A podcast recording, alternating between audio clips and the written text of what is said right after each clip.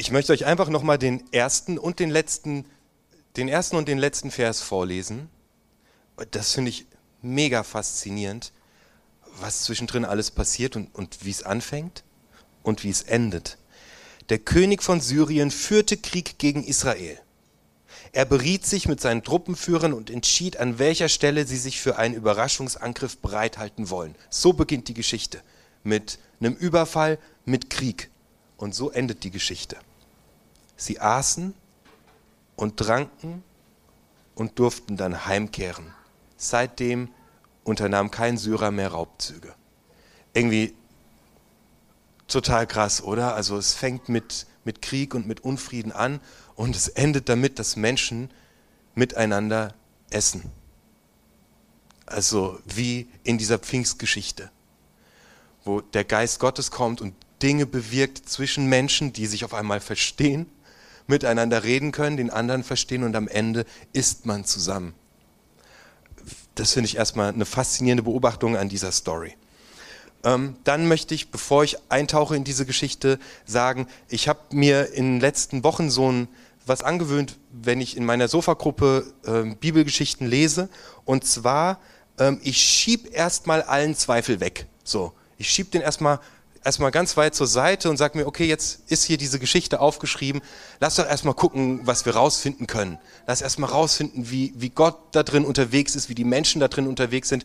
Und wenn ich mich darauf eingelassen habe, das rauszufinden, dann, dann kann ich noch gucken ähm, und für mich behalten äh, und das prüfen, aber erstmal ähm, erstmal schieben wir so, vielleicht machst du mit, wir schieben irgendwie gerade mal so den Zweifel weg, so kann das überhaupt gehen, dass tausende von Soldaten blind sind, ist ganz egal. Wir lassen uns erstmal drauf ein, ähm, was da passiert. Ähm, und zwar schaue ich mir mit euch zu, diese drei, drei Haupt, ich habe drei Personen rausgesucht, die wir uns anschauen. Das eine ist der Diener, dann schauen wir uns Gott an, was er tut, und dann schauen wir uns Elisha an. Und ich fange mal an einfach mit dem, mit dem Diener. Vers 14 und 15, gucke ich mal kurz rein, das ist so die, die Hauptstelle. Da schickte der König ein großes Heer dorthin, verstärkt durch eine Streitwagenabteilung. Die Truppen rückten bei Nacht an und umzingelten die Stadt. Als der Diener Elishas morgens aufstand und vor die Tür trat, sah er die Stadt von Truppen und Streitwagen umstellt. Ah, krass. Der sieht eine feindliche Armee, die ihm gegenübersteht. Und zwar sieht er die im Morgengrauen. Das ist meistens die Zeit, in der man sich Sorgen macht, in der man Albträume hat, in der man nur noch sieht, was gerade im Leben gar nicht läuft. Und das ist der Blickwinkel von diesem Diener. Hey, wir verurteilen den auf gar keinen Fall. Wenn du da so eine Armee siehst, dann hast du die Hosen voll. Also, das ist jetzt nicht despektierlich dem Diener über gemeint, aber seine Perspektive ist einfach, er, er sieht, er, er ist der, der sieht, was nicht funktioniert. Er ist der, für den der Hauptschwerpunkt auf dem liegt, was nicht in Ordnung ist. Er hat eine negative Sicht. Er sieht alles, was gegen ihn steht. Er steht da und die ganze Welt ist gegen ihn. Also so kann es einem schon auch echt immer mal wieder gehen. Das ist seine Perspektive. Er sieht nur die Feinde. Aber er macht was richtig Cooles in dieser Situation, in der er nur noch negativ sieht, in der er keine Hoffnung hat, in der er nicht mehr weiß, was passieren soll. Und ich weiß, dass jeder von euch diese Situation kennt, wo man einfach nicht mehr weiß, was passieren soll. Ich kenne diese Situation von mir selbst sehr gut. Ich brauche dafür nur Nachrichten schauen. Und dann werde ich zu diesem Diener von Elisha, und ich habe den Klimawandel und den Putin vor der Brust und denke mir so, ja. Ja. Also können wir uns eigentlich alle neben diesen Diener stellen. Er sieht, er sieht nur noch das, was nicht läuft. Er sieht nur die Feinde. Und das ist seine Perspektive. Er macht jetzt was richtig Cooles. Er fragt Elisha, was sollen wir jetzt tun? Ich finde das mega. Und das ist ein Schritt, der ist gar nicht selbstverständlich. Der holt sich Hilfe. der sagt, ich sehe hier nur noch Feinde, ich sehe überhaupt nicht mehr, wo mein Leben überhaupt noch hingehen könnte, ich bin komplett umzingelt. Er steckt nicht den Kopf in den Sand, sondern er stellt eine Frage, was sollen wir jetzt tun? fragt der Elisha äh, und geht damit den ersten Schritt raus aus seinem Loch. Also das können wir auf jeden Fall schon mal von diesem Diener lernen. Wenn du nur noch Feinde siehst, wenn du nur noch siehst, was nicht läuft, wenn du Angst vor der Zukunft hast, frag jemanden um Hilfe. Boah, das hilft so. Einfach schon mal jemandem zu sagen, was man sieht. Und dann gucken wir mal, was geschieht. Aber bevor wir schauen, wie der Elisha darauf reagiert, schauen wir uns mal an, was eigentlich in dieser Geschichte die ganze Zeit Gott macht. Weil wir wissen, die Geschichte beginnt mit Krieg und die Geschichte endet damit, dass Leute zusammen Abendessen. Also schauen wir mal, was in der Zwischenzeit eigentlich alles geschieht und welche Rolle Gott einnimmt. Dieser, die, dieser König von Syrien regt sich darüber auf, dass augenscheinlich seine Feinde immer genau wissen, was er tut. Sogar, was er in seinem Schlafzimmer tut. Also ich lerne daraus über Gott in dieser Geschichte. Gott sieht alle Facetten. Gott sieht dich mit deinen Herausforderungen, mit dem Berg, vor dem du stehst, mit den Herausforderungen, die vor dir liegen, mit deiner, vielleicht mit deiner Krankheit, vielleicht mit deiner beruflichen Situation, mit deiner neuen Orientierung, die du suchst. Und Gott sieht in dieser Geschichte alle Facetten. Der sieht, was am Morgen ist, der sieht, was am Abend ist, der sieht, was hinter diesem Hügel passiert, der sieht sogar das Schlafzimmer des Königs. Gott sieht alle Facetten. Und in dieser Geschichte, Gott ist mittendrin. Der ist mittendrin mit dabei in diesem Plan muss ja wirklich alles funktionieren. Also der Emil hat es vorgelesen, so einmal sollen die Feinde blind werden, dann werden die wohin geführt, dann müssen die wieder sehen. Das, das ist alles getaktet. Und Gott ist die ganze Zeit bei jeder kleinen Herausforderung, die der Elisha auf dieser Strecke in dieser Geschichte geht, ist mittendrin. Das heißt, ich möchte dir zusprechen und ich lerne mit dir aus dieser Geschichte in unserem Leben, in den Herausforderungen, die wir zu bewältigen haben, in den Situationen, in die wir stecken. Gott ist mittendrin mittendrin.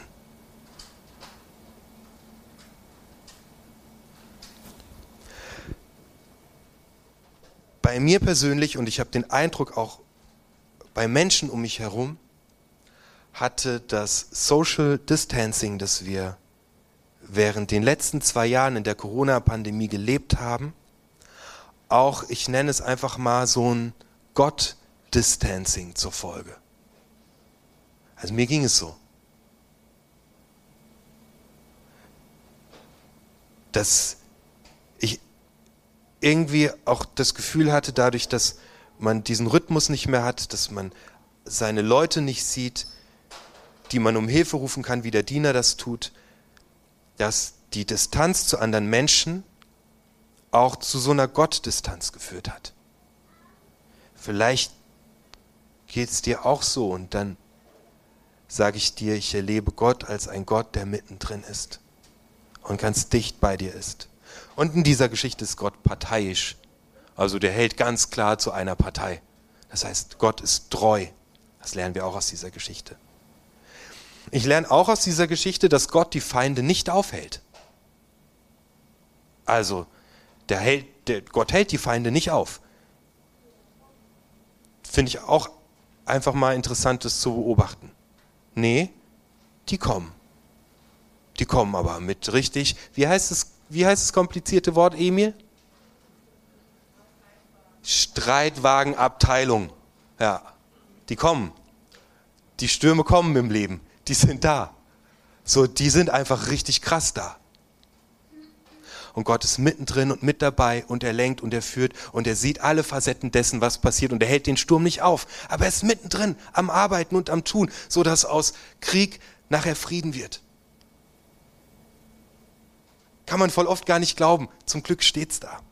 Und Gott schafft am Ende Frieden. Das ist das, was Gott macht in dieser Geschichte. Gehen wir zu dem, was Elisha macht und was wir von Elisha lernen können. Vers 16. Also der Diener sagt zu Elisha, was sollen wir jetzt tun? Der gab ihm zur Antwort, lass dir keine Angst einjagen, weil es so viele sind. Auf unserer Seite stehen noch mehr. Elisha macht seinem Diener einfach Mut. Er zeigt ihm, hey, schau mal, du hast zwar in deinem Leben gerade diese krasse Herausforderung und aber weißt du was, lass uns doch mal schauen, was du alles Wunderbares hast. Der verändert seinen Blickwinkel.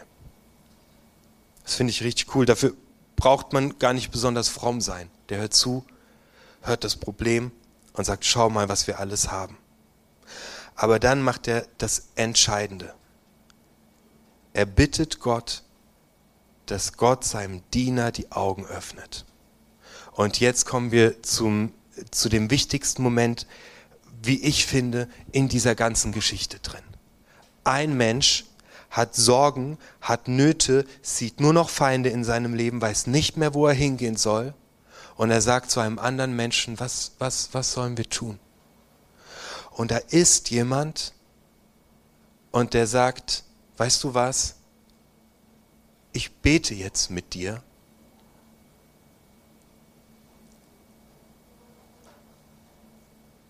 Dass Gott dir die Augen öffnet und du seine Wirklichkeit siehst. Das setze ich mal in Klammer, weil es reicht schon, dass da einer ist, der sagt, ich bete jetzt mit dir. Ich habe eine Ausbildung als, äh, als Seelsorger in meinem Theologiestudium bekommen.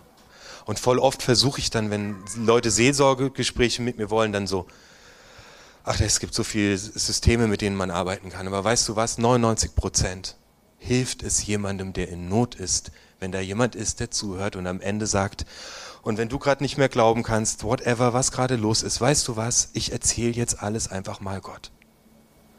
Das, das ist wirklich in der Regel schon das meiste passiert.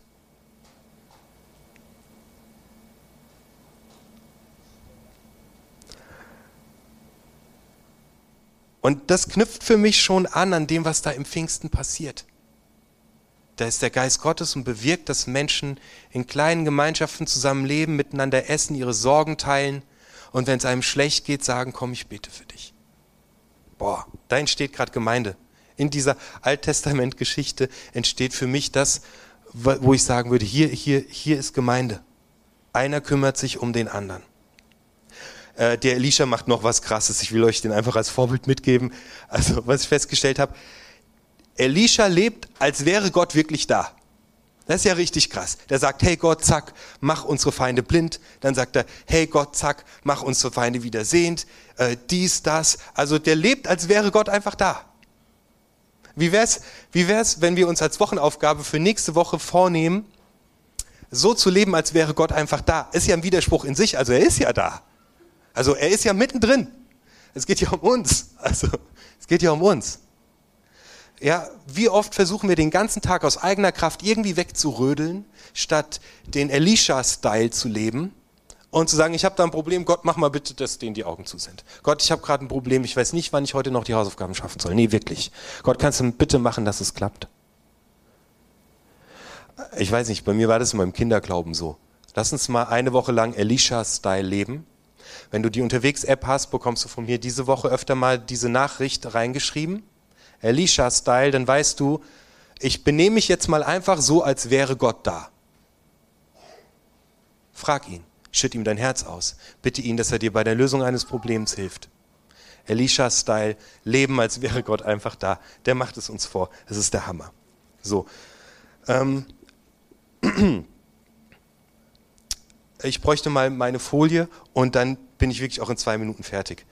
Äh, äh, Hussein, hast du die da? Es sieht nicht so besonders schön aus, aber es bringt für mich, äh, Steve, äh, ähm, ähm, hier könnt, könnt ihr ein bisschen äh, Gitarre haben. Das wäre richtig der Hammer. Da hinten sehe ich Frank. Dankeschön. Also mein erstes Do-it-yourself für dich ist, leb diese Woche den Elisha-Style. Und jetzt möchte ich diese Geschichte vom Pfingsten und diese Geschichte von Elisha und seinem Diener noch kurz rüberziehen auf das, was mir für unterwegs aktuell einfach extrem wichtig ist. Social Distancing hieß auch, Leute in dieser Gemeinde wurden nicht gesehen. in, in, in ihren Sorgen und ihren Nöten. Für viele von uns ist daraus aus auch eine Distanz zu Gott geworden. Dass wir uns entfernt haben, dass wir das Gefühl hatten, dass Gott gar nicht da ist. Wir haben Leute nicht mehr gesehen, wir wurden nicht mehr getragen, wir wurden nicht aufgefangen. Und wo das in dieser Gemeinde dir passiert ist, da tut es mir von Herzen einfach leid. Als Leitungsteam ist es uns aber wichtig, dass die Menschen in dieser Gemeinde gesehen werden. Und der Ort, an dem das geschieht, das ist, hat was zu tun mit Elisha und mit seinem Diener und mit diesen Menschen in diesem Moment, als der Geist Gottes kommt und sie gründen Gemeinde. Elisha und sein Diener, die wohnen in einem Haus. Das heißt, die sind dicht beieinander. Die sehen sich und die kennen sich. Und die beiden arbeiten auch zusammen. Und ich habe gemerkt, wenn dieser große äußere Kreis die Unterwegsgemeinde ist, und da sind ganz viele Punkte, die dort sind. Ganz viele Menschen, aber es kann super unverbindlich sein. Und es kann sein, dass du nicht gesehen wirst unter all diesen Punkten, die da sind, in deiner Not und in deiner Sorge. Deswegen habe ich da zwei kleinere Kreise reingemalt und der eine Kreis steht für Sofagruppe, für eine kleine Gemeinschaft an Menschen, die miteinander unterwegs ist. Wir haben Sofagruppen bei unterwegs und wenn du erleben möchtest, dass andere dich mitbekommen und sehen, wie es dir geht und dich auffangen, dann empfehle ich dir, Teil einer Sofagruppe zu werden. Das ist mega wichtig. Bitte, ich mache da kein Gesetz draus. Ich sage, das ist, das, in einer Gemeinschaft kann man aufgefangen werden, wenn man fünf, sechs, sieben Leute kennt und mit denen verbindlich ist. Und das andere, was ich eingezeichnet habe, der andere Kreis ist irgendein Team bei unterwegs, das mitarbeitet. Ich habe festgestellt, dass in der Pandemie Menschen, die in einer Sofagruppe und in einem Team mitgearbeitet haben, nicht alleine waren, sondern aufgefangen wurden und gesehen wurden. Wenn du in der Band spielst, dann hast du vier, fünf Leute um dich herum, die du regelmäßig siehst, die dich kennen und die nachfragen, hey, wie geht es dir? Und die du fragen kannst, was soll ich jetzt eigentlich machen? Wenn du im Aufbauteam, im Thekenteam, in irgendeinem Team unterwegs bist, hast du Menschen um dich herum, die dich sehen, denen auffällt, wenn du nicht mehr kommst, die nachfragen, wie es dir geht. Und wenn du in der Sofagruppe bist, hast du nochmal fünf, sechs Leute. Und dieser Punkt in der Mitte ist eigentlich der optimale Ort, um Elisha oder um der Diener zu sein. Weil einer von beiden bist du immer. Entweder bist du der Diener, der gerade Hilfe braucht, oder du bist Elisha, der gerade einfach Hilfe geben kann. Aber wir brauchen diese Elisha und sein Diener Momente in der Mitte unserer Gemeinde, damit Menschen wissen, ich bin gesehen und ich werde aufgefangen. Deswegen ist es meine Einladung. Wir starten äh, im August wieder mit Gottesdiensten, die jede Woche stattfinden. Wir brauchen richtig viele Leute, die sagen, ich komme in ein Team, ich arbeite mit. Und du brauchst es und diese Gemeinde braucht es. Und dieser Ort in der Mitte ist der perfekte Elisha und sein Dienerort sehe es wirklich nicht jetzt irgendwie als, so muss es alles sein. Es ist nur eine Beobachtung und eine Einladung. Du kannst jetzt ähm, der Diener von Elisha sein, denn äh, Heike wird hier vorne sein und ähm, mit, mit dir beten. Ähm, wenn du etwas hast auf deinem Herzen und sagst, oh Mann, ich leide unter God Distancing und ich sehe gerade nur noch die Feinde, dann geh zu Heike. Und schau nächste Woche in die App, ich werde dich erinnern, den Elisha-Style zu leben, als wäre Gott da.